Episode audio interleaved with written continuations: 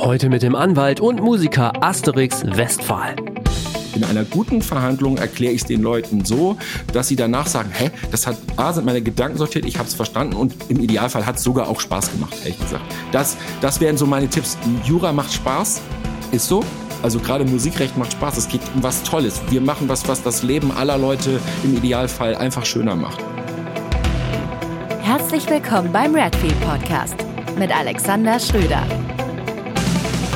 Ich freue mich heute, Asterix Westphal im Redfield Podcast begrüßen zu dürfen, der in Partnerschaft mit Ticketmaster entsteht. Asterix ist Rechtsanwalt im Bereich Musik, Medien und Entertainmentrecht und darüber hinaus auch als Musiker aktiv. Moin Asterix, herzlich willkommen. Hallo, lieber Alex. Ich freue mich sehr, hier zu sein, beziehungsweise äh, virtuell da zu sein. Genau, das hat, hat ja gut geklappt. Ganz toll, ähm, mich sehr gut geguidet, vielen Dank. Ich, hab, ich habe heute viel gelernt.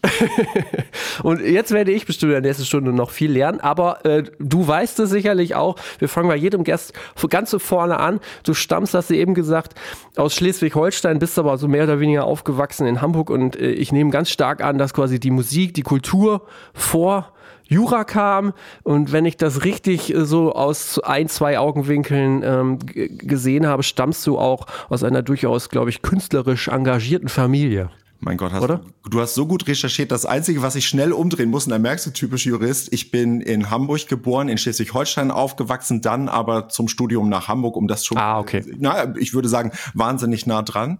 Und für die Leute, die sowieso alles nördlich von oder sagen wir, die für Hamburg, Schleswig-Holstein ist für die alles das Gleiche, ist es sowieso sehr nah beieinander. Aber ich bin im Kreis Pinneberg äh, aufgewachsen und da zur Schule gegangen und habe da auch tatsächlich meine ersten künstlerischen Gehversuche im Schulorchester mit der kleinen Trommel äh, und, und was ja. es da so gab, machen dürfen.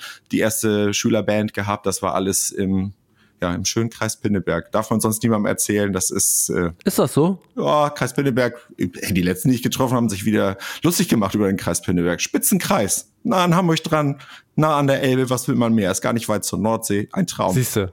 Ja. Also, äh, das sehe ich genauso. Ja. Cool.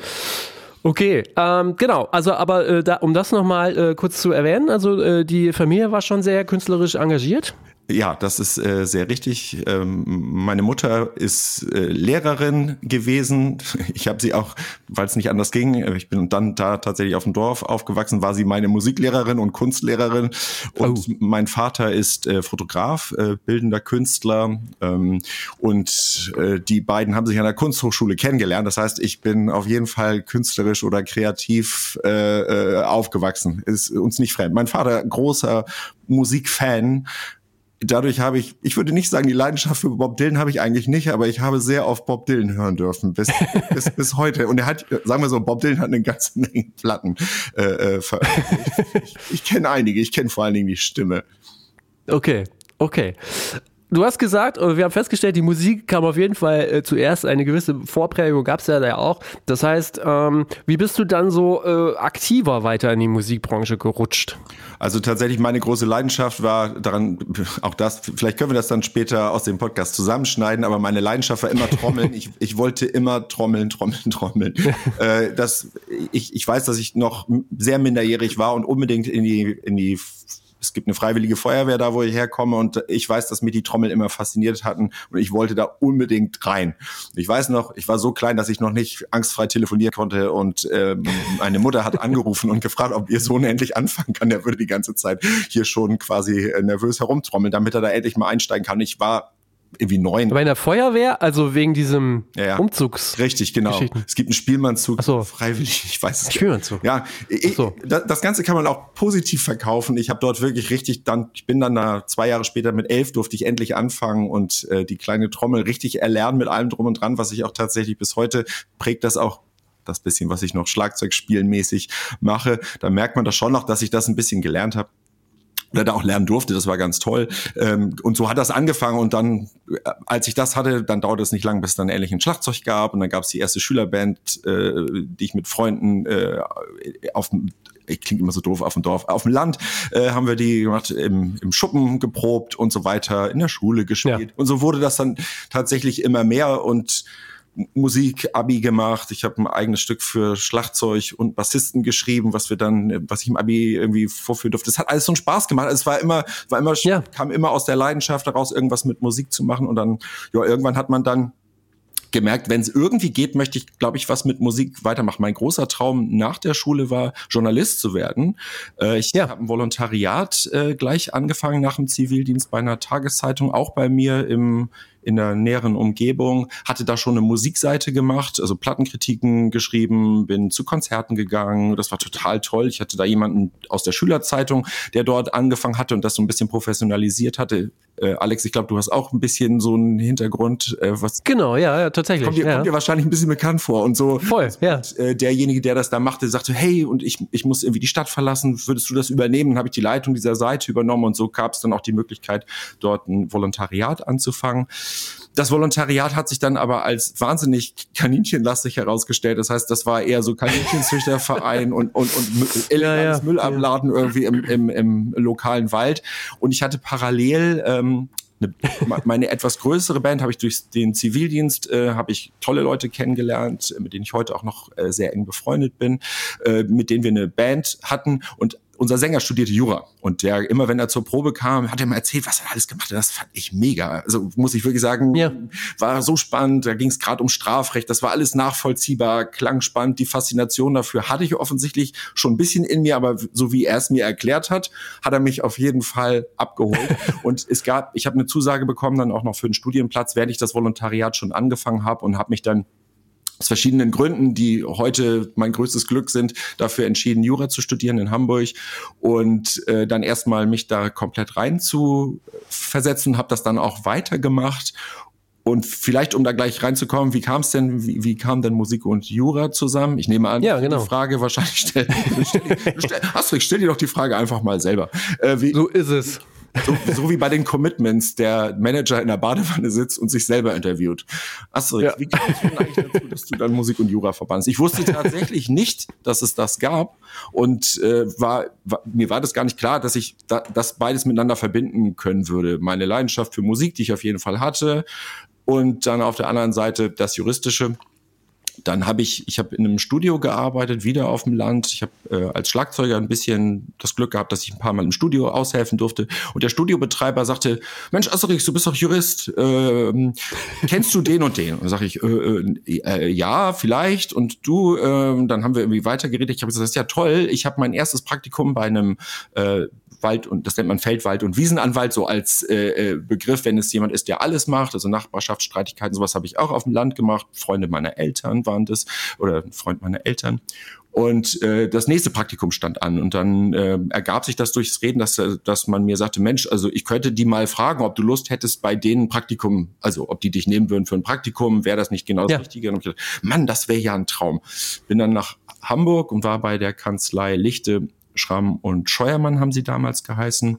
Äh, Walter Lichte, ein der Grand Seigneur des deutschen Musikrechts, ein fantastischer Anwalt, der alles sagen wir so, alles, was man in Deutschland im Musikrecht machen kann, würde ich sagen, war damals gibt bestimmt noch andere, aber die Kanzlei war quasi der, der, der Tesafilm oder den Anwälten quasi. Man wusste, okay, man, man ja. wusste, das, es. das habe ich dann jedenfalls kennengelernt. Ich erinnere mich an einen Tag, äh, ich, ich, ich war, äh, habe hab meine kleinen Fälle dann bekommen, habe so eine äh, natürlich Einweisung bekommen, worum es da geht und, und war total fasziniert. Und ich weiß noch, dass dann eines Tages Marius Müller-Westernhagen zu einem Interview zu den Anwälten kam, weil die so ein tolles Büro hatten und dann in dem Besprechungsraum ein Interview äh, gemacht wurde. Ich sah den dann nur so okay. zum Fenster und habe gesagt, das, das, das ist es komplett. Alles ist es komplett. Jede Akte, ja. die ich gesehen habe, die Namen waren Künstler, deren Platten ich schon hatte und Wahnsinn. Also ich bin kom Wahnsinn, ja, ja. von dem Tag an gibt es keine Sekunde, äh, wo ich nicht wusste, dass ich das machen würde. Und äh, deswegen sitzen wir jetzt heute hier virtuell zusammen, ja. darüber zu reden, weil danach habe ich auch nichts anderes mehr gemacht, als äh, Musik und Jura auf eine Form äh, zusammenzubringen, vielleicht so. Okay.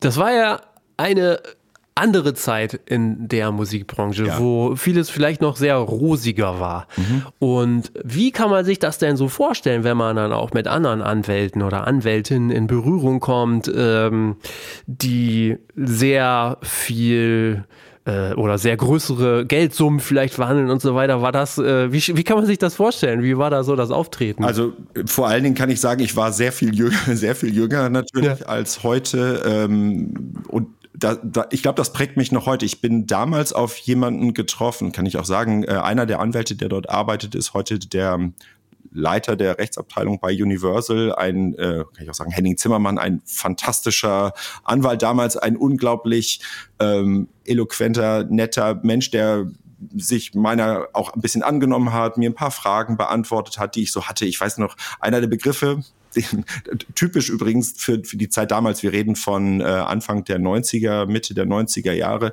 Es gab wenig Literatur dazu die, die Jüngeren werden sich nicht dran erinnern können, aber es gab das Internet auch überhaupt nicht. Man konnte nichts nach, man, man konnte ja, ja. nichts nachschlagen. Es gab ein Buch, das war das Handbuch der Musikwirtschaft, das kostete. Ja, das kenne ich. Ich, ha das kenn ich. ich habe es hier, ich, ich, ich zeige da jetzt gerade drauf. Ich habe hier noch das alte Exemplar stehen. Das ist das teuerste Buch, was ich mir jemals kaufte. Ich glaube, es war die beste der beste Kauf, den ich jemals tätigte. Aber auch da waren viele Dinge nicht drin und äh, die, die man dann, oder vielleicht sind wir auch dann später gekauft. Jedenfalls brauchte man Begriffe. Und ich weiß, der Begriff Override, ja. äh, eine Override-Lizenz, sagte mir einfach, gebe ich ehrlich zu, gar nichts. Was, was, soll das sein? Ich weiß noch, wie ich eben Henning fragte, was eine Override-Lizenz ist und wie er mir das so toll erklärt hat. Bis heute immer noch die beste und richtigste Erklärung, das ist eine Lizenz, also eine Umsatzbeteiligung, die reitet auf einer anderen Lizenz mit. Das heißt, alle Lizenzbestimmungen des Originalvertrages werden durchgereicht. Man reitet sozusagen mit. Gibt es eine was bei uns im Musikbereich vor allen Dingen damals typisch war, gibt es eine Lizenzreduzierung, dann wird diese Lizenzreduzierung eben weitergegeben. Bekommt man im Ausland nur drei Viertel der Lizenz, dann ist die Override-Lizenz eben auch drei Viertel. So, das ist so ein bisschen die Erklärung. Ja. lustig, ja. ich habe kürzlich daran sehe ich das, ich habe kürzlich einen Vertrag gesehen, da schreibt dann jemand nicht override, sondern override. Ich ah, ja, ja. Hm. Wo man denkt, auch interessant. Mit Schreiben. Ja, ja. genau, hm. eine überschreibende Lizenz. Und dann irgendwann ist man sich dann gar nicht mehr sicher, was gilt denn eigentlich? ich glaube, Henning Zimmermann, was er mir damals gesagt hat, es ist, es ist meines Erachtens auch so. Und ähm, das war tatsächlich so meine Begegnung. Ich von Anfang an und ich habe dann später mein Referendariat in einer anderen Kanzlei gemacht bei Zimmermann und Decker, ebenfalls äh, ganz tolle Hamburger Anwälte, die damals äh, vor allen Dingen berühmt wurden für den äh, Xavier Naidoo-Fall. Aber äh, auch dort habe ich, wurde ich sehr immer sehr gut äh, behandelt. Ich habe das sowieso unter Anwälten kennengelernt, dass man sich sehr ähm, kollegial untereinander verhält und Anwälte wahrscheinlich wieder erwarten, unheimlich hilfsbereit untereinander sind, weil wir, wir haben alle eine ähnliche, also wir haben eigentlich alle die gleiche sehr intensive Ausbildung genossen und wir verstehen, glaube ich, ein bisschen, wo wir, was, was wir so gemacht haben, wofür wir das machen, mögen Strukturen, mögen Definition, man braucht eine gewisse Leidenschaft für den Beruf. Äh, und ich glaube, das, das habe ich da schon kennengelernt, dass das ausnahmslos, ich, die anderen vergesse ich vielleicht auch, wirklich, ich habe tolle Leute kennengelernt, äh, schon von Anfang an. Das finde ich übrigens ganz interessant, was du da ansprichst, ähm, weil Leuten wie mir ich werde immer total nervös, jetzt nicht so wegen Anwälten, sondern wegen diesen Fällen dann mhm. auch, um die es geht. Und ich kann mich an eine Sache erinnern, das war was völlig anderes. Das hatte auch nichts mit Musik zu tun. Und da saß ich dann äh, mit in, in, vor Gericht so, vor, vor der Richterin. Und äh, also das war, äh, da ging es äh, um Hunde, um Hunde. um Hunde, die jemanden gebissen haben oder laut waren. Na, äh, nee, nee, tatsächlich nicht, sondern so, äh, äh, wie soll ich sagen, ein, ein Hundekauf, äh, wo nicht so ganz klar war, wo der Hund denn jetzt nun wirklich herkommt. So, langer Rede, kurzer Sinn. Was mich da so massiv beeindruckt hat, dass man natürlich selber als äh, quasi, die Parteien sind natürlich sehr, ähm, wie soll ich sagen, angespannt und so äh, nicht in Kampfeslaune, aber das ist schon so ganz klar, äh, man ist für etwas und gegen etwas mhm. und die Anwälte auch relativ scharf dann so ges äh, gesprochen haben mhm. und dann ist man so, wenn das zu Ende ist, geht man so raus, man ist so, pff, alles sackt runter und die Anwälte dann miteinander so total, sag ja, ja und so und voll freundlich und dann denkst du so, das ist ja krass. Und ähm, so wie du das sagst, das finde ich total erstaunlich, weil das ja eigentlich auch so eine ähm, das muss man aber bestimmt auch lernen. Also diese Balance zu finden, dass man sagt, Knopf, äh, ich drücke den Knopf, Attacke und jetzt ist wieder alles gut und ich nehme das auch nicht persönlich. Ja, ich glaube, es gäbe Sportarten, da würden uns jetzt paar einfallen, wo das wahrscheinlich auch so ist. Jetzt Stimmt, ja, ja. Boxen, selbst Fußball, ich kenne es vom mein Sohn Kinderfußball, wie, wie, wie ja. ernst es ist auf dem Platz, weil man will Tore schießen und alle schreien auch übrigens, die Eltern benehmen sich da auch übrigens, das, da kann ich mir vorstellen, dass das auch ähnlich anstrengend ist für die Leute draußen, äh, was da geschrien wird. Danach also je nachdem, wer gewonnen und verloren hat, aber die Jungs gehen dann danach miteinander spielen oder sowas und so, ja, cool, genau. aber während auf dem Platz und die Eltern alle total aufgeregt. Also ja, ich, ich, ich kann das schon nachvollziehen oder eine Sportart, ob das überhaupt eine Sportart ist, ist wahrscheinlich wirklich ein Sonderpodcast. Ich, ich kenne jemanden, der sich mit Wrestling oh. beschäftigt hat. Das ich verstehe bis heute nicht, ob ja. die sich wirklich wehtun oder nicht. Nein, Scherz, ich ja, weiß, dass sie es ja. nicht tun. Aber das wirkt ja so, wo man sagen würde, das ist nur gespielt. so ist es bei, bei, bei Juristen sicher nicht. Die Interessen der Mandanten sind heilig. Ähm, aber die Interessen der Mandanten zu, zu dem Ziel, was man mit ihnen entwickelt, idealerweise in der Beratung, die man, nicht nur idealerweise, es würde ja anders gar nicht gehen, man hat ja Ziele, äh, das sozusagen zu erreichen, das ist das A und O. Und wenn man das freundlich hinbekommt, mir persönlich, wäre meine mein Ansatz ist, das alles sehr freundlich zu machen. Warum? Weil man sich danach wieder sieht äh, und in einer entspannten Atmosphäre auch viel mehr hinbekommt. Das wird vor Gericht nicht immer funktionieren, aber auch das lernen wir in der Ausbildung. Es gibt auch ganz tolle Richter, die, eine, die, die das ganz gut können, die ähm, sehen, wer die Parteien sind, die mit den Parteien entsprechend sprechen, die vielleicht mhm. Tempo rausnehmen oder nochmal nachfragen. Also das kann man alles machen. Es gibt aber auch, auch das gibt es, wirst du auch kennen, das gibt es vielleicht in dem Hundefall oder so. Es gibt auch Leute, die schaffen es wirklich, äh, sofort für schlechte Stimmung zu sorgen. Die sind dann auch wahrscheinlich danach nicht nett. Ich weiß nicht, äh, bei meinem Vornamen ist nicht so ungewöhnlich, ich kenne alle Asterix-Comics und es gibt einen wahnsinnig guten Asterix-Comic, der eigentlich mein, mein ganzes Leben immer als Vergleich herhalten muss, das Streit um Asterix. Und da gibt es jemanden, immer mhm. wenn der auftaucht, werden die Sprechblasen grün, weil, weil schlechte Laune auftaucht. ja. Weil der schafft es, der sagt halt einfach irgendwas. Das ist wirklich toll, das ist auch, auch textlich einer der, der besten Comics überhaupt. Es gibt Leute, die schaffen es einfach immer für Ärger zu sorgen. Und wenn du so auf so jemanden ja. triffst, ja. den dann zu bremsen in seiner schlechten Laune, was ja auch für Verhandlungen oder überhaupt für eine Zusammenarbeit da ist, das ist natürlich auch eine Kunst. Und die, was du gesagt hast, das waren jetzt gute Anwälte wahrscheinlich, weil die danach dann wieder gute Stimmung hatten. Aber es gibt eben auch Leute, ja, ja, Die, die sind wirklich schlimm. Und nicht nur Anwälte, nochmal, das gibt es in der Musik. Ja, ja, klar. Ebenen. Toi, toi, toi. In jeder Branche. Äh, ja. So nämlich. Ich, ja, wirklich überall. Äh, es gibt auch bestimmte Städte, ja. wo es die öfter gibt, aber wir wollen jetzt nicht über Berlin reden. oh, oh, oh, oh, oh. Keiner Spaß, keiner Spaß. Jeder Berliner, jeder Berliner wird es verstehen. Ich bin, äh, ich bin Wahlberliner, äh, Norddeutscher. Man merkt den Unterschied. Ja, ja. Ich finde es trotzdem gut. Okay. Hier. Ja, okay, aber du sagst auch selber, also äh, letztendlich, also man muss gewisserweise das Mindset ein, mitbringen, aber wahrscheinlich muss man auch schon so eine gewisse Voraussetzung innerlich auch einfach haben und mitbringen. Ne? Also wenn man, äh, ich würde so sagen, wenn man keinen Spaß daran hätte, die Problem ist ein großes Wort, aber die Interessen anderer zu vertreten, wenn einem das keinen Spaß macht, ist es jedenfalls als Anwalt in der Musikindustrie äh, ein schwieriges Unterfangen. Da würde ich sagen, da gäbe es ja. wahrscheinlich deutlich bessere Berufe als diesen. Ähm, ja. Zu mir kommt, also zu mir kommen Leute beruflich, weil sie mit mir Sachen besprechen wollen, weil sie Fragen haben und mit mir oft gemeinsam einfach Antworten erarbeiten wollen. Vielleicht muss ich dazu sagen, ich bin gar nicht forensisch tätig. Also ich bin nie vor Gericht. Ich gehe wahnsinnig gerne mit. Ich habe einen, einer meiner besten Freunde ist einer der besten Prozessanwälte, die ich kenne. Ich gehe gerne mit und äh, wir besprechen auch Fälle manchmal, wenn es dann irgendwie, äh, also auch, auch, auch sozusagen berühmte Fälle gibt, äh, besprechen wir die gerne auch zuvor. Ich liebe es, ich finde es auch ganz toll, aber ich habe gar keine Zeit, mich damit auseinanderzusetzen und ich, ich muss das auch gar nicht tun, sondern mein Ziel und auch meine, meine Herangehensweise ist, die Probleme im Idealfall lange vorher zu lösen, sie vielleicht gar nicht erst äh, auftauchen zu lassen. Das wäre tatsächlich mein Wunsch und meine Mandanten toi toi toi, wenn man das so pauschal sagen kann, nutzen das dann auch aus und wir sind da gemeinsam immer, ich kann ja nur so gut sein wie die Mandanten, mit denen man arbeitet, kommen da auch sehr gut mit dieser Methode, glaube ich, weiter. Ah, okay. Ja, aber das ist ganz interessant. Ne? Ich hätte als auch gedacht, dass du auch vor Gericht dann aktiv bist, aber wie, also kann man so grob die Tätigkeiten, die du dann machst, so ähm, ja, prozentual irgendwie aufteilen? Also womit verbringst du die meiste Zeit? Verträge, Verhandlungen, ja. ähm, Beratung? So? Also ich glaube, am allermeisten spreche ich oder höre zu. Das heißt, mein, die größte Tätigkeit, das hat sich aber über die Jahre entwickelt. Ich mache das jetzt, äh, dass ich zugelassener Anwalt bin. Ich bin seit 2000 Anwalt. Wir haben also 23 Jahre, würde ich sagen, bin ich jetzt Anwalt, war ja. Justiziar in einer Schallplattenfirma bei Sony Music ähm, und bin Anwalt seit 2000 zugelassen, aber seit 2006 habe ich meine eigene Praxis und würde sagen, es hat sich immer mehr dahin entwickelt, dass ich sehr viel strategisch berate, was dazu führt, dass ich entweder für meine Mandanten Verträge entwickle, für sie verhandle oder sie sogar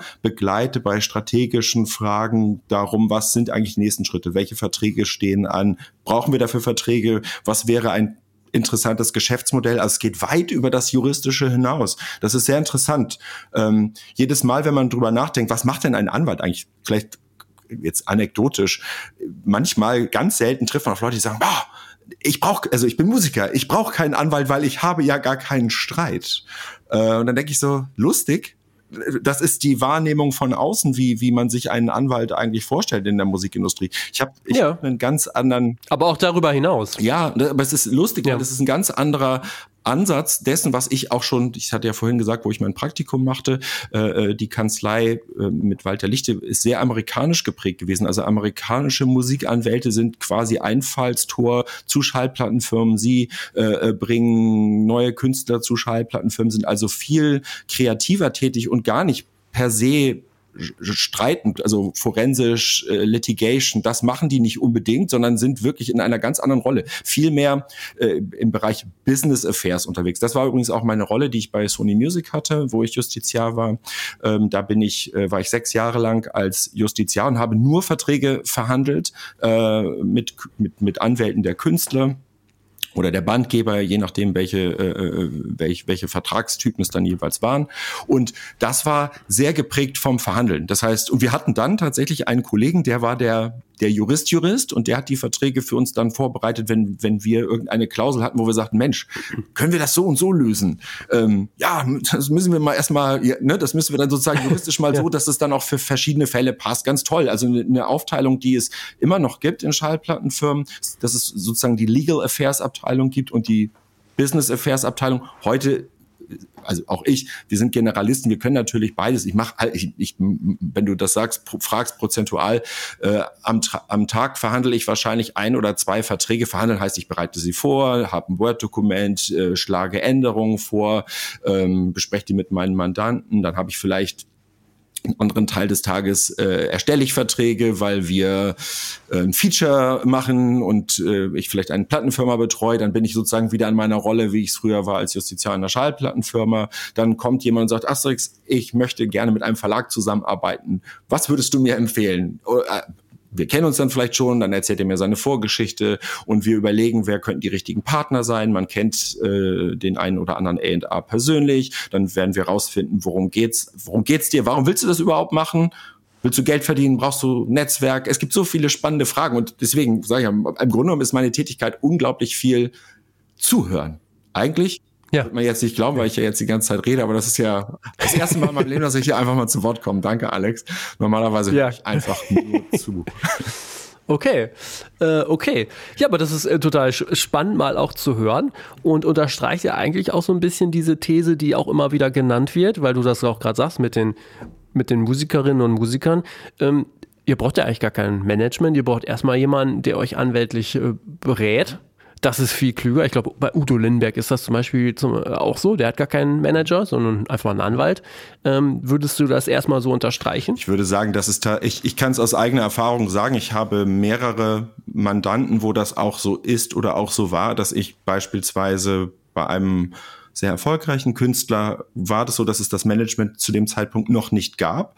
Und äh, wir beide, Künstler und ich, gemeinsam die Verhandlungen mit verschiedenen Schallplattenfirmen, in diesem Fall für den richtigen Vertrag, mit den passenden, auch, auch Details, was, was, was ich Marketing und solche Sachen angeht, das haben wir dann gemeinsam entwickelt. Wie gesagt, ich höre wirklich, auch wenn man es nicht glauben mag, sehr viel zu und versuche dann gemeinsam eine Lösung zu entwickeln und entweder trage ich sie dann vor, wir gehen los, kontaktieren äh, äh die jeweiligen Ansprechpartner und besprechen das, was möglich ist. In der Tat. Also ich würde sagen, es ist, es ist tatsächlich ganz was anderes, als man normalerweise bei einem Rechtsanwalt erwarten würde. Rechtsanwalt klingt halt ja.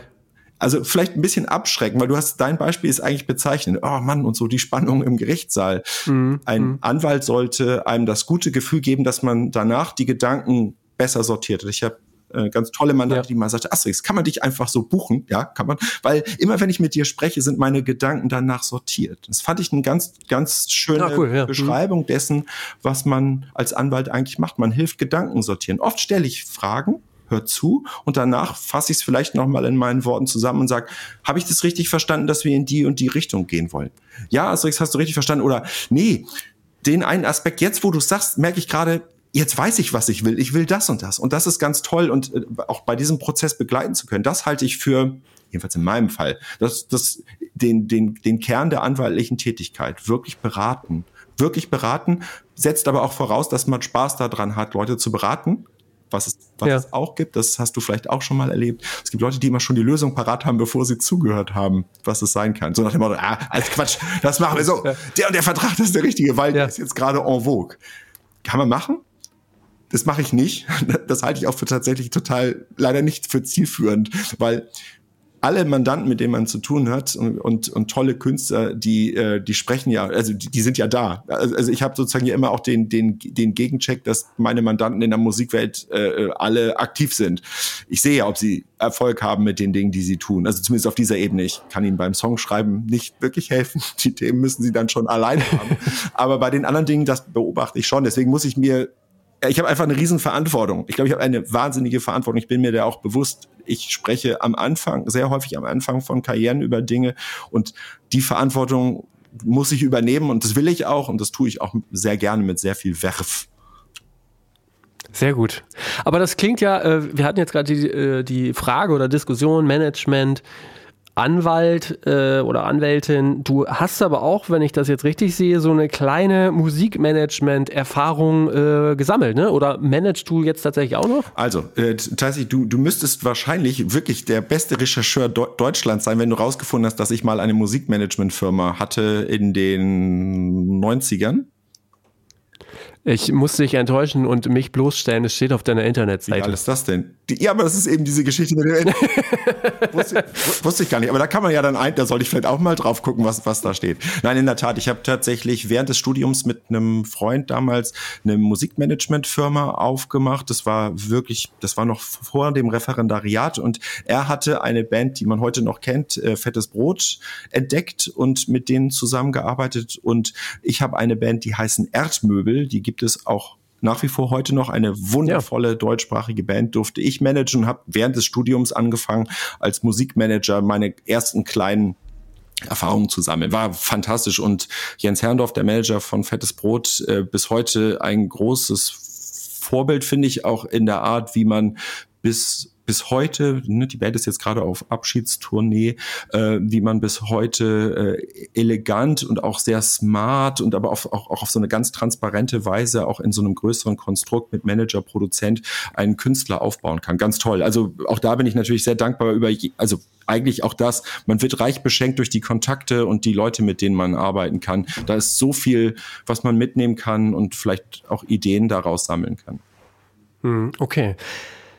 Ähm, was mir da noch aufgefallen ist, du warst auch eine Zeit lang in den USA, ähm, um da ähm, ich glaube, kurz zu arbeiten. Aber äh, die Firma, in der du gearbeitet hast, das war ja durchaus auch ähm, pro, also pro, ein, ein, prominenter Besitzer, nämlich Hans Zimmer. Wie kam das dazu? In der Tat. Also ich habe, ich glaube, man kann das sehr gut zusammenfassen in einem Satz. Ich habe genau falsch rum angefangen. Ich habe tatsächlich in Hollywood angefangen zu arbeiten, äh, aus dem Kreis Pinneberg nach Hollywood und äh, sehr gut.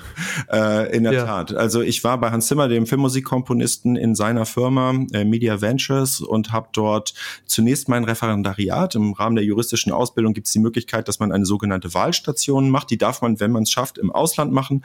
Und durch die damalige Kanzlei, bei der ich war in, in Hamburg, wir haben drüber gesprochen, die waren, hatte ich ja gesagt, ich bin auf viele nette Leute getroffen und möchte auch zu allen Leuten deswegen wahnsinnig nett sein, weil ich das toll finde, wenn man gut miteinander umgeht. Als es darum ging, eine äh, spannende äh, Referendars Stelle zu bekommen, hatten sie mir eine äh, Kollegin empfohlen. Da gab es einen Kontakt, einen privaten, eine amerikanische Anwältin, die in New York ihre Kanzlei hatte. Und das ja. hatte auch alles geklappt und sie hatte gesagt, juhu, du kannst kommen und alles dufte. Und ich war, hey, New York, da wollte ich immer schon mal hin. Da war ich ja, wie gesagt, Hamburg hatte ich schon gesehen, aber da, das, das wäre jetzt das wäre der nächste große Schritt. Und ja. ähm, dann habe ich gedacht, New York, wundervoll. Kurz vor New York kriege ich einen Anruf von eben dieser Anwältin. Sie so, ja, Mensch, Asterix und so, ich weiß ja gar nicht, ob das für dich cool ist, aber ich habe gerade einen Job angenommen, ich werde die Anwältin von Hans Zimmer. Und ich so, Hans Zimmer, Filmmusik und so, du müsstest dann leider statt New York nach L.A. ziehen. Also dann habe ich gesagt, hm, na ja, und nun habe ich lange überlegt, nee, natürlich nicht eine Sekunde. Und dann äh, ja. bin ich statt nach New York, Flugticket hatte ich noch nicht, bin ich dann nach äh, Los Angeles geflogen habe da angefangen zu arbeiten. Das hat denen so gut gefallen und mir auch tatsächlich, dass ich dann dort nach dem Referendariat tatsächlich nochmal zurückgegangen bin, weil sie mich gerne weiter beschäftigen wollten. Und ich habe in der Rechtsabteilung von Hans Zimmer, der auch noch, was ganz spannend war, eine Schallplattenfirma, Mojo Records hatte. Da gab es mehrere Bands, unter anderem die Band Goldfinger oder Cherry Poppin' Daddies. Äh, Alex, du bist Musikkenner. Okay, ja. Sagt dir sogar die eine oder andere etwas. Das stimmt, ja. Es gab so eine Neo-Swing-Bewegung, so quasi so in, Indie-Swing und Goldfinger, ja, im Grunde genommen eine, eine Punk-Rock-Band.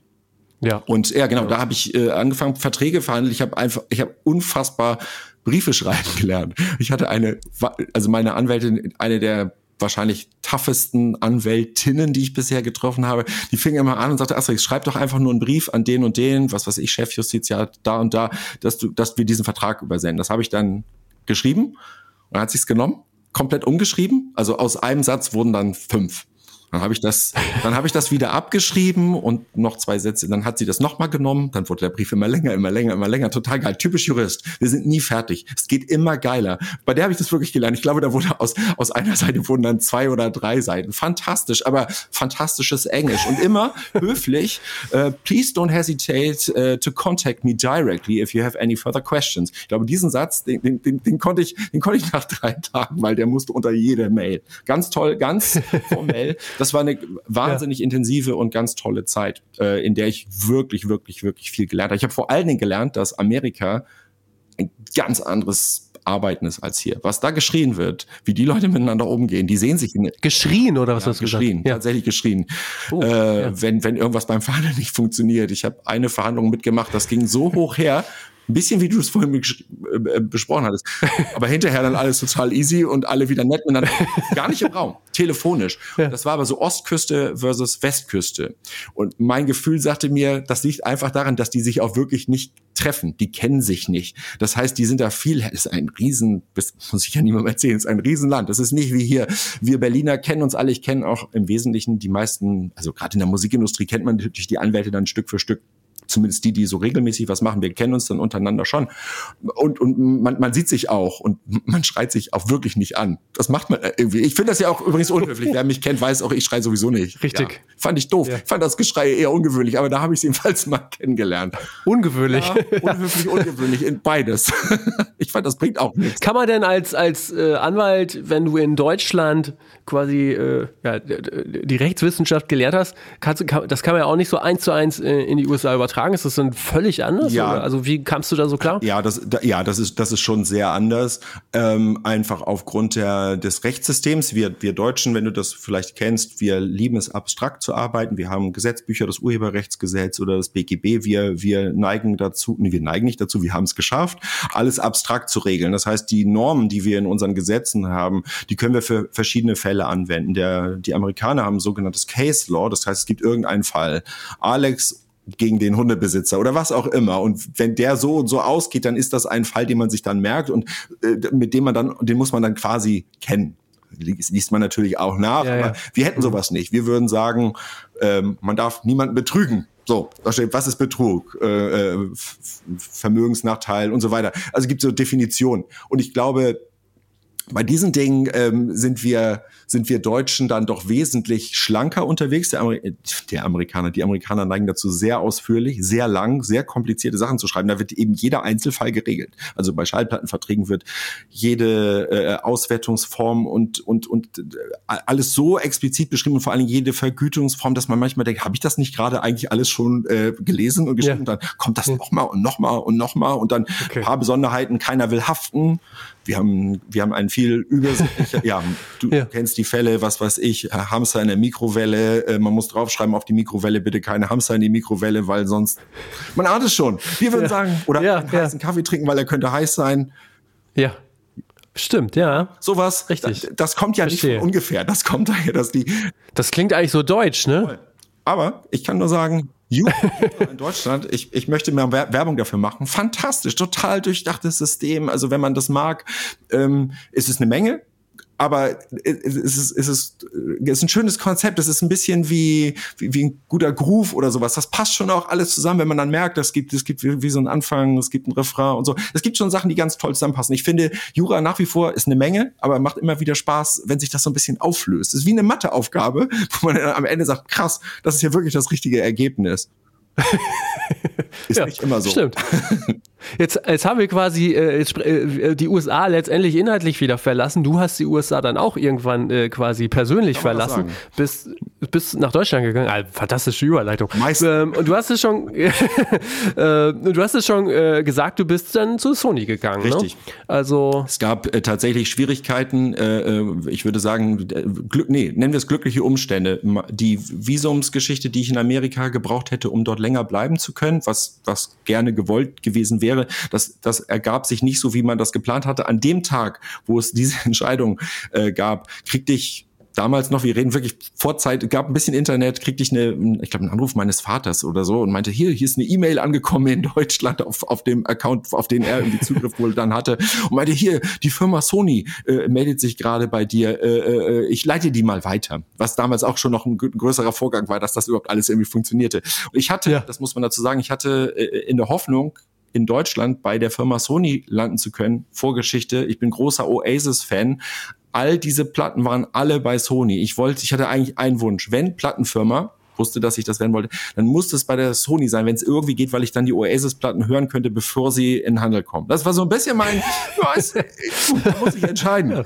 Und deswegen hatte ich eine Initiativbewerbung direkt nach dem äh, äh, zweiten Staatsexamen äh, losgeschickt. Und äh, die lag da und aus irgendwelchen Gründen ist die, das war fast ein Jahr später oder ein Dreivierteljahr später, ha- hat man die wohl wieder nach vorne gepackt und gefragt, sag mal, Herr Westphal, ähm, wir finden Sie wahnsinnig interessant. Hätten Sie nicht Lust, mal bei uns vorbeizukommen? Ich weiß noch, den Anruf in der, in der Rechtsabteilung meinte, ja, so ich sitze hier gerade in Hollywood, Sonne scheint und so. Lo- Lohnt es sich denn wirklich zu kommen? ich, ich, ich wusste nicht viel über Vorstellungsgespräche, muss ich fairerhalber sagen. Ich hatte nur alles, was ich wusste, ist sowas wie ja, und dann finden die mich ja vielleicht doof, dann finden sie den Namen Asterix nicht cool, man weiß es ja nicht. Und dann habe ich gedacht, na, soll ich da denn hinfliegen? Ist ja auch ein weiter Weg und so. Und dann war das schon so, dass sie sagt, nee, nee, und so, also quasi, ähm, kommen Sie, Sie können ruhig den Koffer mitnehmen. So nach dem Motto, wenn- ich mich nicht total dämlich anstellen würde, dann Ja. gäbe es Chancen, dass das klappen würde. Also bin ich nach Frankfurt zum Vorstellungsgespräch und in der Tat, das Vorstellungsgespräch hat schon so einen Spaß gemacht. Ich glaube, da, das deckt sich wieder mit dem, was ich vorhin über die Musikbranche sagte, was für tolle Leute man da trifft. Das Gespräch war wirklich sehr warmherzig, äh, die damalige Personalchefin mega freundlich. Es ging im Wesentlichen drum, mir wurde das Büro gezeigt, wir, das war in Frankfurt noch, wir, wir wollten an den Potsdamer Platz ziehen. Ich habe dann schon Fotos gesehen von meinem zukünftigen Blick irgendwie auf den Reichstag und was nicht alles und welche Stereoanlage und so. Es war wirklich toll. Wie gesagt, aber ich kam ja auch aus, Stereoanlage. ja, ja, man wundert, man, man, man wundert sich, ne? Das war, äh, also ich hatte ein Einzelbüro dann später, muss man dazu sagen. Ja, Sonst ja, hätte- wäre eine Stereoanlage wahrscheinlich auch Quatsch. Ist auch übrigens ein Begriff, den man wahrscheinlich heute kaum noch kennt. Stereoanlage. Ja. Alle so, Ja. was ist denn das? Äh, das sind diese Geräte, wo man früher CDs reinpackte und eine Kassette. Musikabspielgerät, Richtig. ja. Ziemlich groß. Dafür brauchte man allein Platz. Ich hatte auch im Büro einen Fernseher für MTV gucken. Yes. Derzeit komme ich noch alle so MTV. Ja, ja, ja, verstehe. Stereoanlage. Alex, schmeiß die alten Leute aus, aus dem Podcast. Jetzt hast du ja, jetzt hast du ja äh, vorhin schon erklärt, was, was du da im Großen und Ganzen gemacht hast, nämlich relativ viel Verhandlung. Ähm, und man merkt ja schon, dieses Vorurteil, naja, was Rechtsanwälte machen, das ist ja alles immer so trocken und sachlich. Also äh, da merkt man ja schon, ist gar nicht so. Zumindest äh, du bringst es ja lebhaft drüber. Jetzt muss ich natürlich mal fragen, du darfst keine Namen nennen, das ist mir schon klar. Aber gibt es denn auch mal so ein bisschen so, so Sachen, die so total skurril oder absurd im Nachhinein anmuten, die du dann äh, da äh, oder auch vielleicht später verhandeln musstest? Ich würde sagen, deswegen würde ich für diesen Beruf, den ich hier mache, Werbung machen. Das, es gibt überhaupt keinen Tag, wo das nicht der Fall ist, wo man auf Dinge trifft, die, die nenn das, ich würde es positiv formulieren, die bemerkenswert sind. Was ich wirklich bemerkenswert finde, ich denke, das darf man auch sagen, das ist nichts Schlimmes. Es gab einen Ordner äh, bei uns in der Rechtsabteilung mit absurden Briefen, nennen wir es mal absurde Kommunikation. Ja, ich, ja. Ach, das ist ja, cool. Bergeweise. Äh, äh, ich, ich, also zwei Sachen erinnere ich. Ähm, also oder äh, als als sagen wir so als als Topos gab es immer wieder äh, ich habe den und den Song geschrieben von Madonna und äh, ich krieg mein Geld nicht jetzt mal etwas übertrieben gesagt wo man also wir waren die Schallplattenfirma Sony Music Madonna war jedenfalls nicht bei uns erstmal das zum anderen äh, diese Geschichte würde ich sagen, kommt aus dem Halluzinationsbereich, würde ich vermuten, äh, die Leute, die das machen. Und davon gab es, das meine ich nicht despektierlich, wenn jemand meint, dass er das, aber ja, mehr muss ich dazu gar nicht sagen. Davon gab es zahlreiche ja. Dinge, die damit zu tun haben, dass Dinge, die in der Öffentlichkeit äh, äh, stattfinden, andere Leute motivieren, sich in dem Bereich umzutun. Da gibt es natürlich auch einen ernsten Hintergrund. Es gibt äh, die Geschichte äh, zu, ich meine, es war You Too With or Without You, dass jemand äh, äh, dann tatsächlich auch nachweislich wohl Demos, ob nachweislich oder nicht, auf jeden Fall Demos an die Plattenfirma geschickt hat und dieser Song bei den Demos dann dabei war und später dann U2 diesen Hit geschrieben haben. Das, okay. ob das stimmt oder nicht. Auf jeden Fall ist das der Grund, warum in Amerika äh, keine unsolicited, also unaufgeforderten Demoaufnahmen an Schallplattenfirmen zu schicken sind, damit, da sind wir wieder, ja, Echt? deswegen sind, ja, Ach, krass, das darf ja. nur über, über Anwälte machen wir es wieder. Der amerikanische Anwalt wäre einer, eine dieser Vertrauenspersonen, die Demos weiterleitete oder leitet oder Produzenten oder andere vertrauenswürdige Personen. Aber dieses, was wir kennen, du schickst dein Demo an die Plattenfirma Redfield oder Sony, das gab es da nicht in, in mhm. dem Bereich, also Wahnsinn, ja. das war das, sagen wir so, das, das gab es ganz, ganz, ganz, ganz viel und würde ich sagen von bis, ne, von Madonna bis sonst was, was weiß ich. Äh, da da gab es bergeweise. Was es dann aber auch gab, das fand ich, das war die Zeit, der ein oder andere mag sich dran erinnern, ähm, CD-Brenner. CD-Brennereien. Und ja. ähm, es gab sehr viele Leute, und da muss es irgendwie eine Geschichte in einem Magazin oder sowas gegeben haben, die uns angeboten haben, hey, liebe Leute bei der Sony, ihr habt ja Platten ich persönlich habe eine mega Geschäftsidee. Ich mache einen CD-Brennshop auf. Äh, und ihr würdet, und ey, ich bin ja kein Unmensch, ihr gebt mir die CDs und ich würde euch von jeder gebrannten CD, die ich verkaufe, eine Kleinigkeit abgeben. Ich meine, ist das eine geile Idee oder nicht? Ja, äh, sagen wir so, das gab es so oft, dass es, da, da muss irgendwo ein Nest gewesen sein. Interessant, ja. ja. Das hm. äh, hat sich mit dem CD-Brennen dann ja auch erledigt. Und diese Läden ja. hat es auch nie gegeben. Äh, die Idee war auch nicht so gut, weil äh, man üblicherweise exklusive Rechte hat und äh, sie nicht weitergeben will an Leute, die dann CDs herstellen wollen.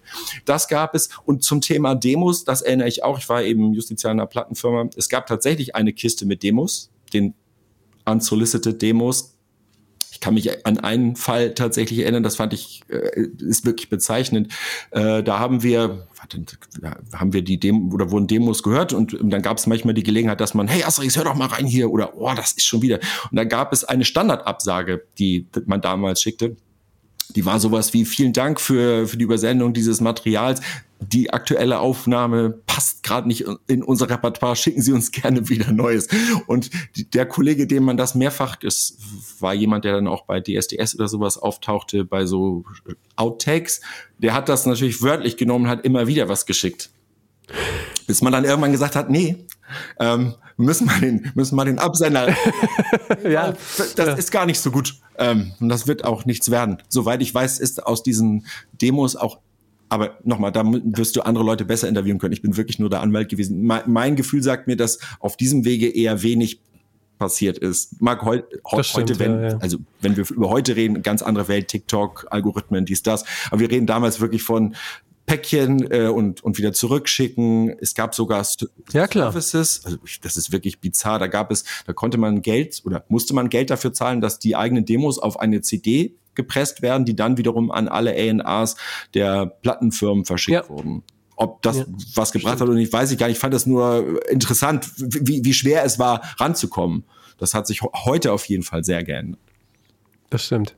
Aber äh, äh um da nochmal nachzuhaken, so Richtung Artis, gab es da auch äh, Anekdoten, wo man sagt, was haben wir danach rein verhandelt oder, oder so? Ein paar Sachen kann ich einfach nicht sagen. Ma, Mache ja. ich nicht. Aber ich würde sagen, ich habe Äh, ja, du merkst ja, da werde ich, ich habe, da fange ich an zu stottern, weil ich äh, sehr diskret bin mit all diesen Dingen. Ich, ich kann nur Sachen ja, ja. sagen, die, die, die, die, die würde ich sagen, die ungefährlich sind.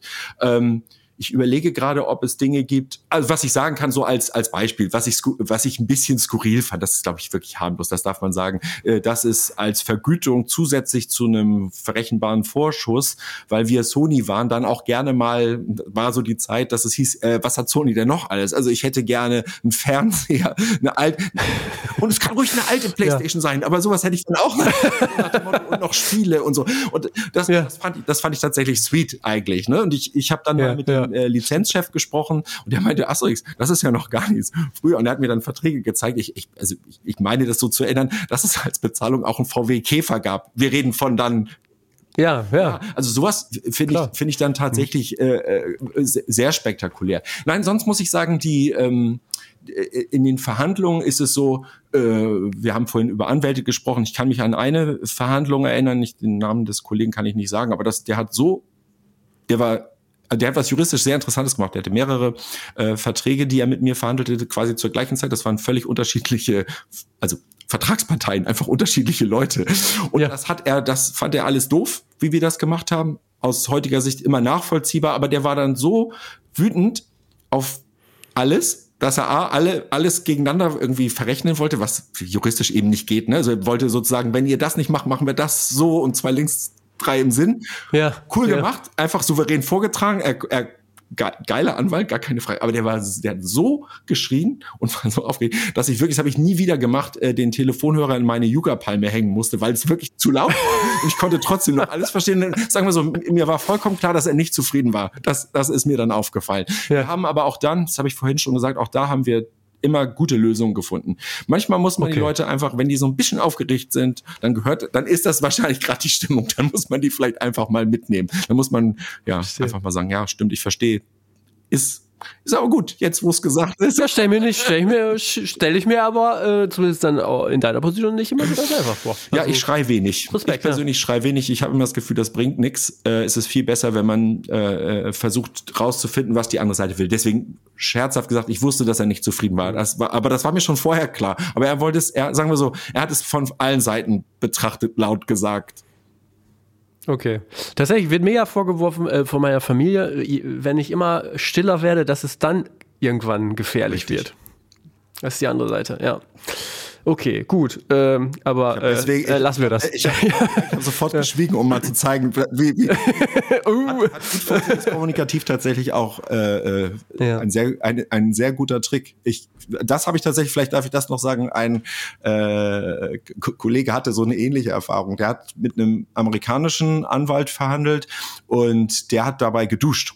Also muss dir vorstellen, also so hat er es, also er hat das so, er, hat das so toll erzählt und es war, war so eine Verhandlung, weißt du, wir Deutschen dann mit einem amerikanischen coolen Business-Anwalt, Hollywood, und der, der hat offensichtlich, weil ob er es absichtlich gemacht hat oder nicht. Ich war ja nicht dabei, aber er hat immer gesagt, ja, dann hat er so gesagt wie, hey, we need this and that, also der Deutsche, ne, we need this and that and we need uh, three albums, dies, das, und dann er immer so, hang on a sec, und dann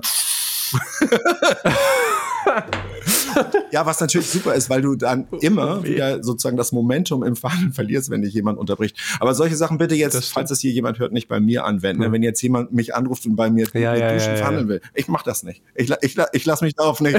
bitte nicht. Herrlich. Sehr gut. Das heißt, äh, das heißt, man lernt viel über Verhandlungen und Strategien und so weiter. Ähm, mit Sicherheit. Ist, wenn ich das, äh, wenn, wenn ich, wenn ich einen Strich drunter machen würde, würde ich sagen, dass das auch meine große oh, Leidenschaft ist vielleicht, ist vielleicht falsches Wort. Aber das ist der große Spaß für mich, ist die, ist die Interaktion mit meinen, mit meinen Leuten, aber auch immer gemeinsam mit der anderen Seite zu verhandeln. Ich liebe es.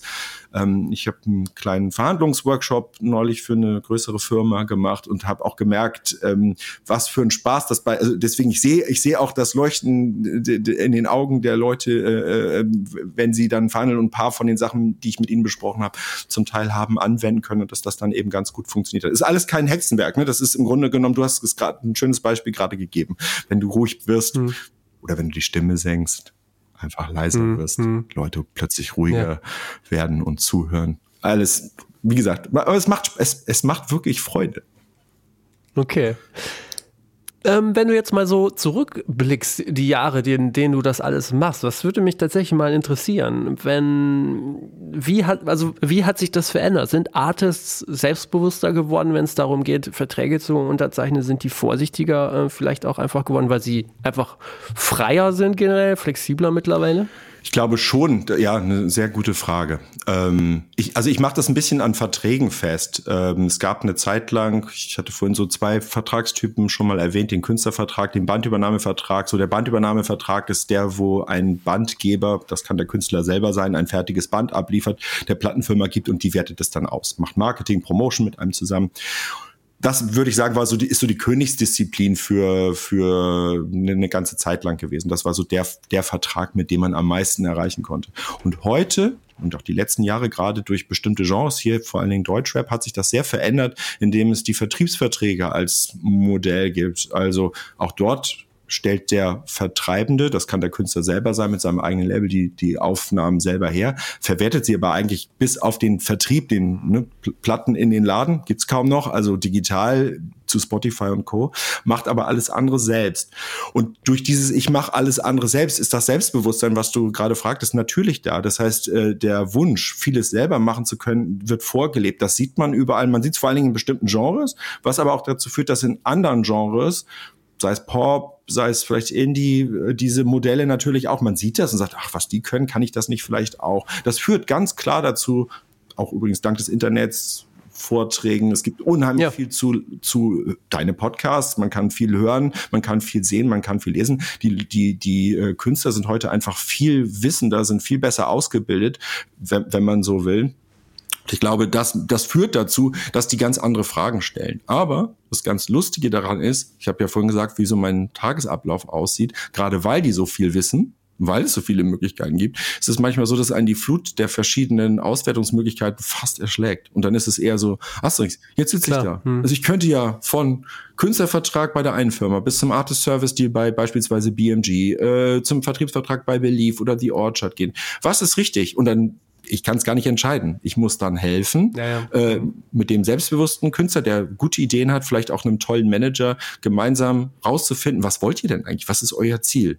Ähm, langfristig, kurzfristig. Und dann das alles zusammenzubauen, ist total spannend. Im Grunde genommen ist es wie so ein Lego-Kasten, wo man dann anfängt, äh, die Bauanleitung erstmal zu, zu zeichnen. Ne? Also wir haben die ja, Steine, ja. aber wir, wir müssen überlegen, was können wir daraus bauen und dann bauen, machen wir die Bauanleitung im Grunde genommen fast hinterher. Das ist ganz spannend, das, das so rumzumachen. Ich glaube schon, dass das viel, viel freier ist. Also es ist wirklich viel freier. Früher war das dann eher so, ah, hier ist der mhm. Bauplan, hier sind die Steine, bauen wir, das kriegen wir schon hin. So, so habe ich, als ich Justiziar war bei, bei der Sony, war das alles sehr viel schematischer. Okay. Gibt's, hast du denn so aus deiner äh, quasi täglichen Arbeit und der Erfahrung so zwei, drei Tipps, die du dann so Künstlerinnen und Künstlern mit auf den Weg geben kannst, wenn es in Richtung Verträge, Verhandlungen geht? Also, keine ja. Ahnung, was sind so die ja, größten Fehler, die gemacht wurden oder, also glaube, oder immer wieder gemacht werden? Ich glaube, das Allerwichtigste ist, niemals unter Zeitdruck irgendetwas machen. Nie unter Zeitdruck. Es gibt im Grunde genommen also das habe ich tatsächlich relativ häufig. Es gibt mehrere Sachen. Einer wäre nicht gegen sich selber verhandeln und nicht unter Zeitdruck. Ich erkläre mal, was heißt nicht gegen sich selber verhandeln. Es gibt sehr viele Künstler, die, wenn sie ein Angebot von einer Schallplattenfirma, einem Verlag, einem Partner bekommen, denken, ich äh, und kommen zu mir und fragen, äh, Asterix, ist das fair? Oder ähm, ich, aber dann sagen die gleich im nächsten Satz, aber nichts machen, weil äh, sonst schmeißen die mich gleich wieder raus. Und dann denke ich so, das ist doch eigentlich komisch, du verhandelst gerade gegen dich selber. Also ich, ich muss, ich, ja, verstehe. Das sage ich ja. Diese Gespräche sind dann ganz wichtig. Die sind dann ganz oft so, dass man sagt, aber wenn, wenn ich, ich soll es mir angucken, wenn ich was finde, was dir nicht gefällt, soll ich es dann ansprechen oder willst du es eigentlich nicht? Also solche Gespräche muss man dann auch führen. Und ähm, ich würde immer sagen, seid doch selbstbewusst euch fragt doch niemand, weil, weil er euch doof findet, weil er keine Zeit mit euch verbringen will oder irgendwas, sondern der hat natürlich Lust, etwas mit euch zu machen und ihr bringt Content. Das ist das, es geht am Ende immer um Rechte und Geld. Jemand will Rechte an den Dingen haben, mit denen die dann Geld verdienen mit dir gemeinsam.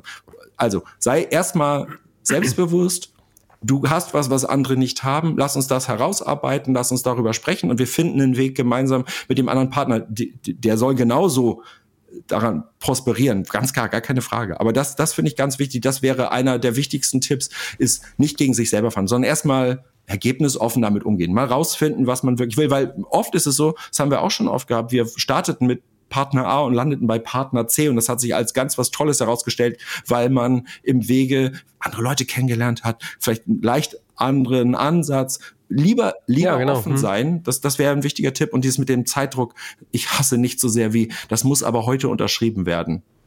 Und dann denke ich mir immer, und warum? Und dann so, ja, also ganz oft ist es, ja, weil, weil dann habe ich es von der Backe. Und dann denke ich so, auch das vielleicht genau. praktisch aus der Praxis. Ich habe das paar Mal mit Mandanten gehabt gesagt, nutzt, nehmt das doch anders. Stell dir vor, du schreibst später deine Biografie. Willst du dann sagen, ähm, die, die Vertragsverhandlungen waren total das hat mein Anwalt alleine gemacht. Dann sag doch, ich war in München, ich war in Frankfurt, ich war da überall. Wir sind mit denen essen gegangen, die haben mir Dönekes erzählt. Genießt das, das ist was ganz Tolles. Ich, ich liebe den Beruf. Äh, äh, ihr würdet mir den Spaß nehmen, ähm, den es wirklich macht, äh, auch Leute kennenzulernen. Nutzt es aus, das wird euch später nutzen. Deswegen ist dieser Zeitfaktor, im Grunde genommen schneidet man sich da fast das Allerspannendste ab. Das ist wie beim Konzert die Aftershow-Party nicht zu machen.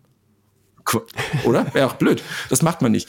Das, ja. das wäre was. Und ich würde sagen, man, man darf man darf man darf es aber auch nicht übertreiben, ganz klar. Also es geht immer darum, dass man das in, in auch vorher äh, äh auf ein, ein gerütteltes Maß, dass man das zusammenkriegt. Also was ist realistisch?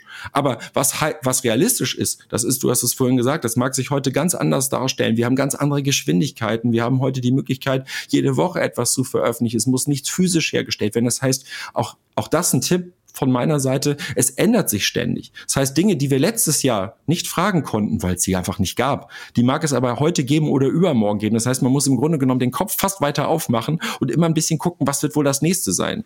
Sei es KI, sei es, wie gesagt, die, das ganze digitale Business. Als ich angefangen habe, wir redeten von der Stereoanlage, da die, ich, ich weiß noch, wie es, als es hieß, es kommt die CD. Alle total aufgeregt, was das wohl wird ja, ja, ist jetzt quasi wieder fast weg. Aber das war eine dolle Zeit und ich kenne auch die Minidisc und was es noch alles gegeben hat. Also in der Tat, das, das wären, das wären Fehler, die man machen kann. Welche Fehler kann man noch machen? Also ich, ich glaube, nichts unterschreiben, was man nicht versteht.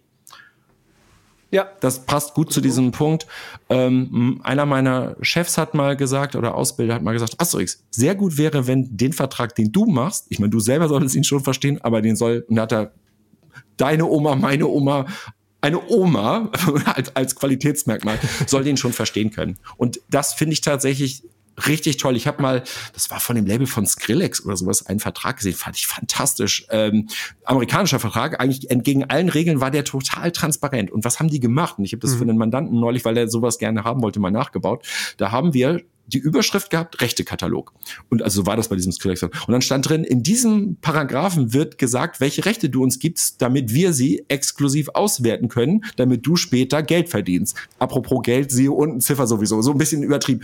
Wie so ein, ah, ja. So ein hm. ähm, ja, fast wie so eine Bedienungsanleitung. Kennst du, es gibt die ganz lange, wo alle ja, Fehler drin ja. sind und dann gibt es sozusagen die kurze nur mit den IKEA-Symbolen. Stimmt. Das fand ich spektakulär. Und ich glaube, dass das eigentlich das Geheimnis von Jura ist. Dass du, ich bin sowas wie ein Übersetzer, in die Welt äh, der Juristerei und vor allen Dingen auch natürlich äh, des Finanzwesens. Aber ich, ich erkläre meinen Mandanten, was steckt da eigentlich dahinter. Also in, in einem in einer guten Verhandlung erkläre ich es den Leuten so, dass sie danach sagen, hä, das hat, A, sind meine Gedanken sortiert, ich habe es verstanden und im Idealfall hat es sogar auch Spaß gemacht, ehrlich gesagt. Das, das wären so meine Tipps. Jura macht Spaß, ist so. Also gerade Musikrecht macht Spaß. Es geht um was Tolles. Wir machen was, was das Leben aller Leute im Idealfall einfach schöner macht.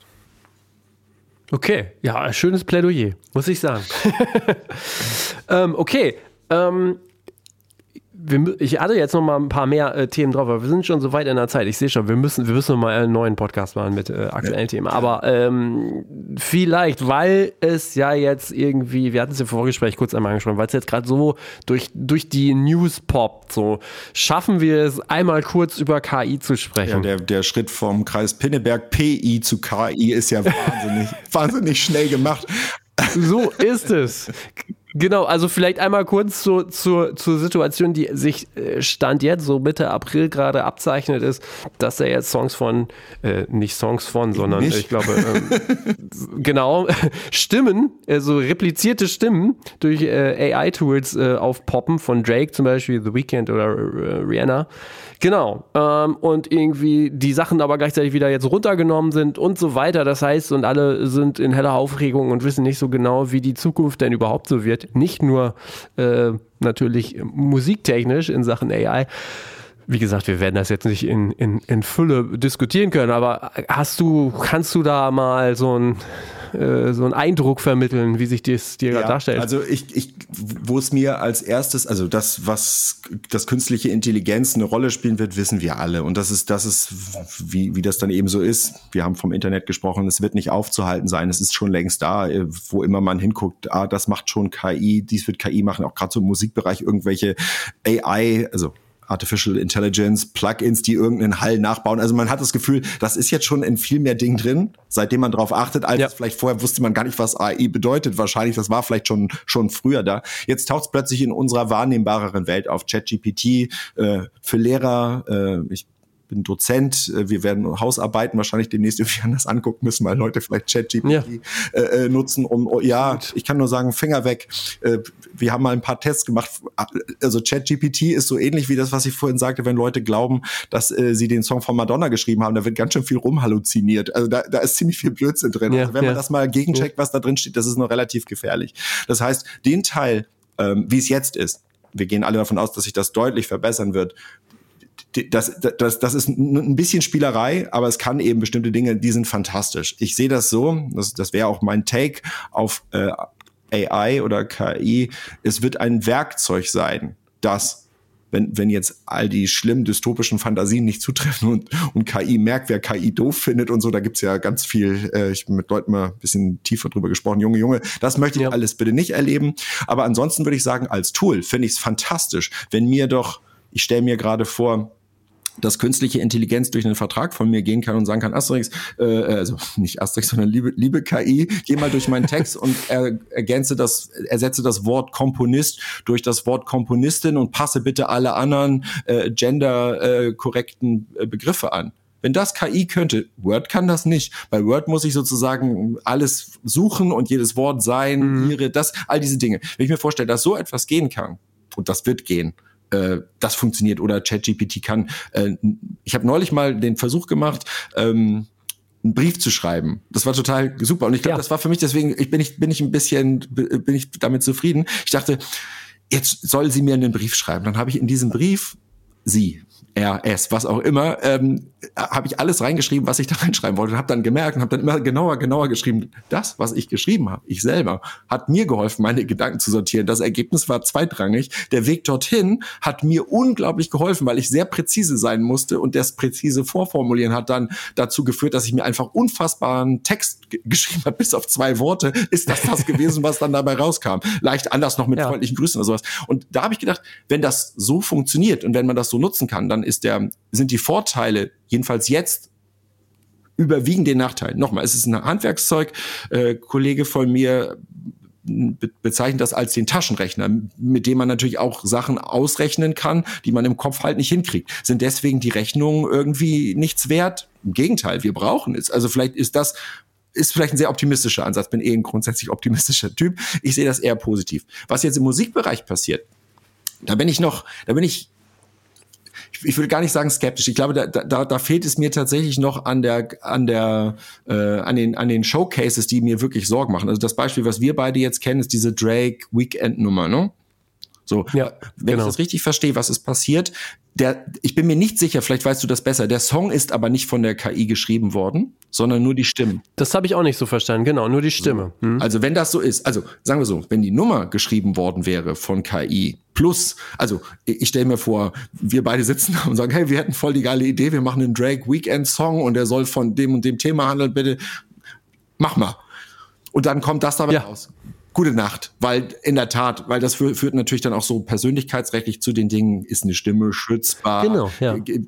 Was ist dann, Herbert Grönemeyer hat eine, eine ganz besondere Stimme, kann man die einfach nachbauen oder Asterix Westphal als Anwalt, dessen Stimme, die man jetzt durch den Podcast kennt, wird irgendwie nachgebaut und der ruft jetzt Leute an, diese, was auch immer. Da könnte man sich tausend Sachen aus. Ja, naja, oder wir bauen einfach einen Podcast über, äh, über bestimmte Themen. So.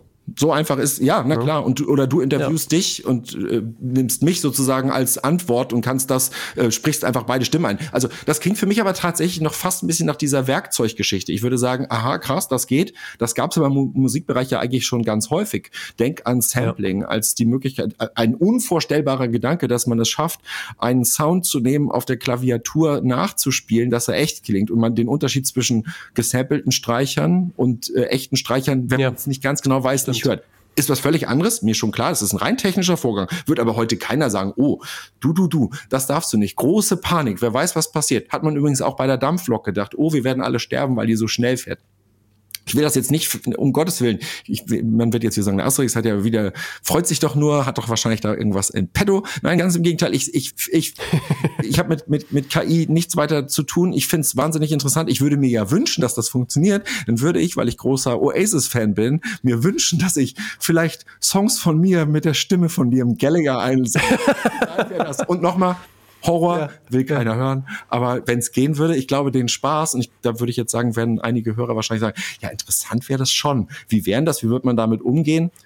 Das ist der Grund, warum Universal das jetzt erstmal äh, aus den Services rausgenommen hat. Äh, sie wollen nicht, dass eine äh, quasi die unlikely Single, die gibt's ja nicht. Also die, die haben die Künstler ja, ja. nicht gemacht, sondern die hat ein Produzententeam, nehme ich jetzt mal an, gemacht. Nochmal, vielleicht ist auch noch anders, der Song ist dann noch von, von KI geschrieben worden, dann würde ich sagen, dann wird's langsam echt scary, weil dafür ist es dann spektakulär. Ja, Stimmt. Aktuell, glaube ich, sind wir noch in so einer Zwischenphase, wo man sagt, na ja, ein bisschen Spielerei, aber krass, dass es schon geht. Und stellen wir uns mal vor, ich meine, wir, wir, wir beide können uns da lauter Features vorstellen. Man könnte dann ja auch Elvis wiederbeleben und sagen, ja. hey, wie geil ist das denn? Irgendwie äh, ein Deutsch-Rapper singt zusammen mit Elvis eine Nummer, der singt irgendwelche auch Worte, die wir äh, hier nicht wiedergeben können. Also dem Wahnsinn ist ja, denk an Deepfakes, äh, gab es einen Call zwischen Wladimir ja, genau. Klitschko hm. und ich glaube Frau Giffey. Äh, das war ein sogenannter Deepfake. Äh, sie dachte, das wäre der richtige. Da ist das war wahrscheinlich noch nicht AI, sondern das war dann Frag, bitte frag mich nicht, wie die das dann hinbekommen haben, ja. zusammengeschnitten, ja. wahrscheinlich aus Interviews, ne? Da hat man dann die Stimmen genommen, aneinander gesetzt, also Handwerk. Der, der, aber da sind wir wieder bei diesem Taschenrechner-Ding. Wenn das alles irgendwie geht, wahrscheinlich könnte man auch, wenn man die Originalspuren von einem Gesang hätte, eben auch neue Songs von Oasis zusammenbauen und das pitchen. Ja, genau. Das macht nur keiner. Ich glaube, die, mhm. was, was krass wird, ist, wenn das, wenn das einfach im Handy geht. Ich, ich meine, ihr, dieses Bild vom Papst mit der weißen Jacke, Hast du vielleicht auch gesehen, wo man, wo die Hälfte der Leute gedacht hat, was für ein krasser Typ, dass der sich jetzt so wild anzieht. Irgendwie steht sie ihm ja auch, aber macht man das als Paar? So, wo dann, wo, wo es dann interessant wird, äh, Artikel dazu dann eben auch sagen, hm, ja, jetzt braucht man KI, die rausfindet, dass es KI ist. Ja, ja. Da wird's dann mhm. irgendwie merkwürdig. Vielleicht noch ein let letzter Gedanke dazu. Es gibt bestimmt Musik, so generische Musik, nennen wir es jetzt mal, ähm, ja, ich nenne es jetzt mal Gebrauchsmusik, Produktionsmusik, also Sachen, die so klingen wie Instrumentalmusik. Ja, richtig. Äh, Gibt es bei Spotify bergeweise Playlisten, was weiß ich, Musik zum Bügeln, dies, das dass man dort KI ransetzt, Sachen zu komponieren, die dann über MIDI-Sounds ausgespielt werden oder wahrscheinlich ganz unproblematisch dann durch KI erstellt werden. Das wird es geben. Das wird auch dazu führen, dass es vielleicht sind wir wieder bei der Dampflok, dass es eine Veränderung dahin geben wird, dass man sagt, ach ja, diese Art Musik, tja, das ist halt echt nicht das echte Ding, sondern die echten Sachen sehe ich dann äh, in einem Konzert in Kassel oder äh, in, in Elmshorn oder sonst wo bei einem Konzert, weil das wird nicht KI sein. Aber mhm. ja, das ist schon interessant. Das ist ein ja. Thema, wir werden, also es geht gerade erst los. Äh, ich, ich, ich freue mich, wenn wir das vielleicht nochmal in einem, in einem Podcast äh, oder in einem anderen Gespräch vielleicht nochmal vertiefen können, weil ich gehe davon ja. aus, dass, das, ja. dass, dass sich da noch viel tun wird. Und das wird auf allen Ebenen stattfinden. Ich habe neulich was gelesen, da ging es um tatsächlich ein Plugin für Musiksoftware. Da hat, wenn ich das richtig gelesen habe, KI einfach ein Plugin, also Software geschrieben, die bestimmte Probleme löst. Ja. Okay. Ja, das ja klar, ja, genau. du wirst auch, auch, auch KI kann dir wahrscheinlich auch helfen, äh, kleine Verträge zu erstellen, die, die, die werden auch meine Arbeit erleichtern. Nochmal, die werden meine Arbeit erleichtern, aber es kann eben auch sein, und das sehe ich dann negativ, die werden auch Leuten den Job wegnehmen. Nimm mal als Beispiel DeepL oder DeepL, den, dieses Übersetzungsprogramm. Das ist so gut, dass es bestimmte Übersetzungen, die man so für den Tagesgebrauch hat, nicht mehr einem, einem Übersetzer gibt, weil das so schnell und so zum Teil wirklich toll ist, dass man das wirklich nutzen Das ist ein Taschenrechner. Nochmal, beim Taschenrechner würde man sagen, früher, was für ein Horrorgerät. Heute hat keiner nicht den Taschenrechner für bestimmte Rechnungen. Ja, in der Tasche. Du sagst es. Und das ne? wird, ja, das, das ist die Verkleinerung. Ne? Wir haben vorhin von der Stereoanlage gewitzelt, äh, also gewitzelt. Aber heute habe ich das alles, ich zeige gerade mein Handy, ne? Heute haben wir das alles im Handy. Ich kann, ja. ich kann auf dem Handy Musik machen. Ich habe da GarageBand drauf Richtig, und kann ja. da Sachen machen. Ich kann das aufnehmen, mitnehmen, im Proberaum was mitschneiden, wahrscheinlich eine ganze Platte auf dem Flug irgendwie oder im Zug mischen. Wahnsinn. Ja, gute Überleitung. Das würde ich gerne zum Ende nochmal kurz äh, betrachten. Wir haben so viel über Jura gesprochen äh, und äh, viel auch über dich, aber äh, du hast ja die große Leidenschaft Musik und du machst auch selber Musik. Der musikmachende Anwalt, das ist ja eigentlich total super Image, oder? Ist es nicht ausgedacht. Ich, ich, ich muss ich ehrlich sein, ich kann leider nicht anders. Ähm, ich muss trommeln. ich muss immer. Du musst trommeln. Immer trommeln ja. und habe das, wann, wann immer es ging, hatte ich ja vorhin schon mal ein bisschen angedeutet. Das mache ich. Habe ich lange Zeit Zeit nicht so viel machen können und witzigerweise gerade diese Woche, äh, ich weiß nicht, wann der Podcast fertig ist, äh, sagen wir so, habe ich ein Revival meiner Musikerkarriere, weil ich mit einer Band, äh, wo ich auch auf der Platte mitgespielt habe, das erste Mal wieder seit langem äh, zwei Auftritte spiele und welche denn? Welche Band? Space Kelly, das ist die einzige Einmann-Band mit wechselnder Besetzung. Das heißt, äh, der, äh, der, der Künstler kennt den aus Hamburg-Berlin, der übrigens was ganz faszinierend ist, besonders erfolgreich war und ist in Japan, obwohl er deutsch, eigentlich deutschsprachige Musik macht und äh, großer äh, Gitarren also Gitarrenpop, okay, meine absolute ja. Leidenschaft, macht total Spaß. Wir haben eine tolle Platte aufgenommen, äh, finde ich, also die ich mir, die, die ich wirklich gerne, hätte ich nicht mitgespielt, hätte ich sie mir genauso gerne angehört, so rum muss ich sagen. Und okay. was ich da gemacht habe, das vielleicht noch äh, war ganz gut, weil das war die Möglichkeit, ein bisschen Musik zu machen. Ich habe angefangen, obwohl ich Schlagzeuger bin, auf äh, Produktionen Percussion zu spielen, mehr und mehr auch tatsächlich. Das macht, ja. Mhm. macht, machen, machen sonst die Schlagzeuger immer mit. Und ich habe äh, mittlerweile ein paar ganz tolle Platten, wo ich mitspielen durfte. Zuletzt habe ich äh, auf das eine große Ehre auf der Platte von Nils Frever, den ich wirklich als Künstler, ja. äh, seine Platten liebe ich, habe ich die auf der letzten Platte Percussion spielen können. Ganz toll mit einem wahnsinnig tollen Produzenten im Hansa-Studio und so. Also solche Sachen, das das noch on top zu haben ähm, und Musik und Recht miteinander verbinden zu können, ist einfach toll, weil man ein bisschen auf das trifft, wofür man das alles macht. Nicht nur ein bisschen, sondern ich treffe auf die Leute, die toll sind und ich, ich mache was Kleines, äh, was ne, ne, ich, ich, ich helfe mit, Sachen vielleicht ein bisschen mehr zu strukturieren. Schellenkranz hier oder da macht Musik ja. zum Teil runter. Ja. ja. Du, du spielst auch bei äh, die Liga der gewöhnlichen Gentlemen. Äh, da bin mit, ich ne? auch nur der äh, Percussion-Spieler. Ja. Äh, ich bin da mal äh, äh reingeraten als Aushilfsschlagzeuger, habe da meine ersten Tourerfahrungen mal machen dürfen im, im, im, im mittleren Alter, würde ich sagen. Und dann hat sich das so ergeben, dass ich dann auf den Platten, weil die haben einen fantastischen Schlagzeuger, der, das darf ich sagen, mein ehemaliger Schlagzeugschüler ist. Äh, der hat mehr draus gemacht als ich, der ist wirklich richtig, richtig gut. Äh, und äh, ich spiele äh, auf den Platten meistens mit und mache dann Percussion. Okay. Tatsächlich, es hat sich so entwickelt, dass ich mittlerweile mit meinen Percussion-Taschen sozusagen durch die, durch die, äh, durch die Studios äh, äh, kommen darf und dann zum Teil eben Sachen spielen kann bei dem einen oder anderen. Okay. Was ein Traum ist. Es ist wie Trommeln nur äh, vielseitiger, weil es wirklich unterschiedliche Sachen sind. Man darf sich immer was Neues einfallen lassen. Ja, das glaube ich. Mensch, ey, vielen Dank für deine Zeit, für die vielen Einblicke. Das war sehr spannend mal zu erfahren. Du bist auch der erste Rechtsanwalt ähm, hier im Podcast. Ja, nach über 140 Folgen. Also endlich mal ein bisschen Jura-Fakten. Ich hoffe, die Leute, den Leuten hat es gefallen. Sie haben mich gleich abgeschaltet, als sie gesehen haben, um wen es geht. Ich hoffe, ich konnte Jura und, und Musik ein bisschen zusammenbringen und äh, freue mich sehr, dass ich hier dabei sein durfte. Es hat großen Spaß gemacht und ich würde sagen, ich habe die Hälfte gar nicht erzählt. Mir fallen noch so viele Sachen ein, die ich dir hätte eigentlich erzählen wollen. Aber machen wir ein anderes Mal. Genau. Alles Gute. Ja. Ciao, ciao. Tschüss, Alex.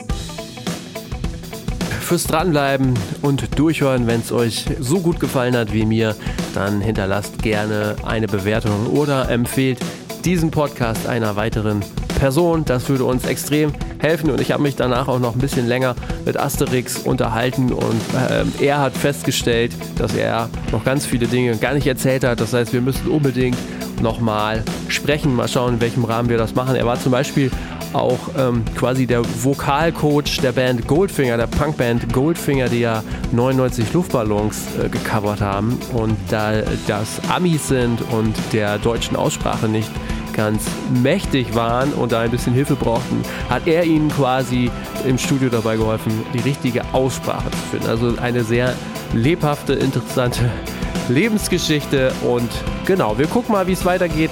In den nächsten Wochen geht es mit anderen Gästen weiter. Lasst euch gerne überraschen. Jeden Sonntag um 9 Uhr kommt ein neuer Redfield Podcast. Ich bedanke mich am Ende bei Ticketmaster für die Unterstützung, wünsche euch noch ein paar schöne Tage. Macht es gut. Ciao.